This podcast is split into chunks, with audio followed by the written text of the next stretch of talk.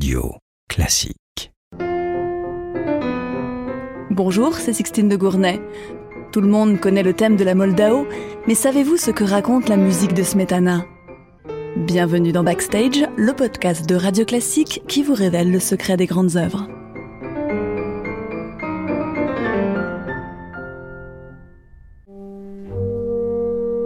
Smetana compose la Moldao en 1874. Il a 50 ans et ressent déjà des signes de surdité. Il démissionne donc de son poste de chef d'orchestre au théâtre de Prague, mais continue de composer. Car sa musique remporte un vif succès auprès du public. La Moldao est un poème symphonique, une sorte de tableau musical ou un opéra sans parole. Alors que raconte cette musique? La Moldao, qu'on appelle en tchèque la Vltava, est une rivière la plus longue du territoire tchèque. Elle prend sa source dans la forêt de Bohême à plus de 1300 mètres d'altitude. Elle parcourt le pays du sud au nord, traverse la ville de Prague en passant sous le fameux pont Charles, avant de terminer sa course au bout de 430 km dans l'Elbe. C'est donc un voyage sur cette rivière que nous propose Smetana. Au fil de l'eau, nous découvrons différentes scènes indiquées par le compositeur sur la partition.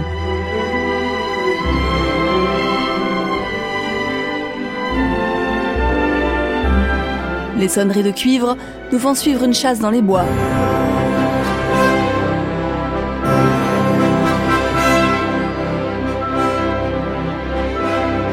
La polka nous fait assister à une noce paysanne avant que la nuit et la lumière de la lune ne nous révèlent le mystère aquatique des roussalkas, les ondines des légendes tchèques. Puis l'orchestre enfle et ce sont les cascades bouillonnantes des gorges de Saint-Jean. Arrivé à Prague, on entend une mélodie glorieuse associée à la forteresse de Vyšehrad, qui se dresse au bord de la Vltava à proximité de Prague. Puis les flots se perdent dans le lointain comme si nous avions accosté à Prague, capitale historique du royaume de Bohême, et que la rivière continuait son long chemin sans nous.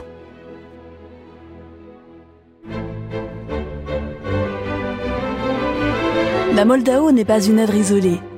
Elle fait partie d'un ensemble de six poèmes symphoniques intitulés Ma patrie, qui exaltent les paysages et les légendes tchèques.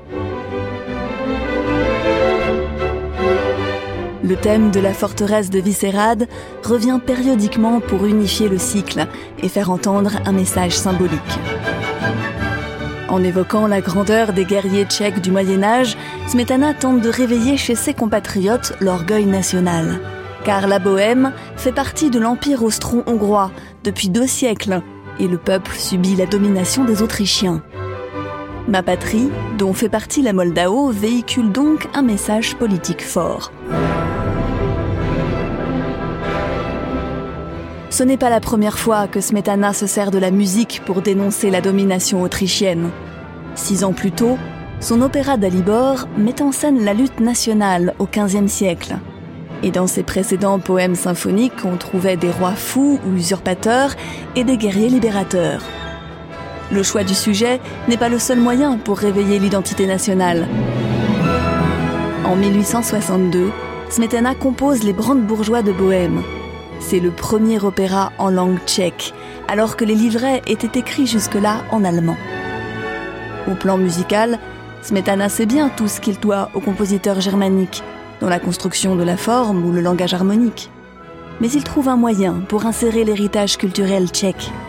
Ce sont les danses populaires, que Smetana utilise notamment dans son opéra La fiancée vendue.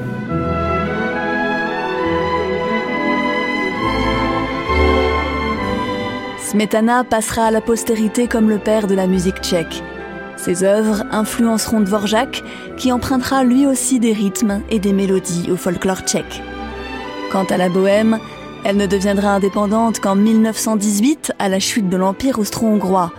Mais la nouvelle Tchécoslovaquie sera ensuite récupérée par l'URSS et ce n'est qu'en 1993 que naît la République tchèque.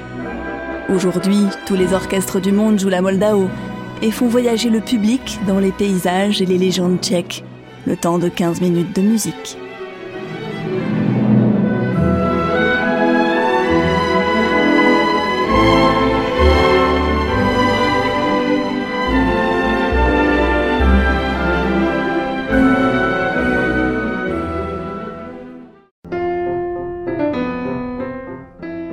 Backstage est un podcast de Radio Classique. Dans le prochain épisode, Jean-Michel Duez vous parlera de Norma, l'opéra de Bellini.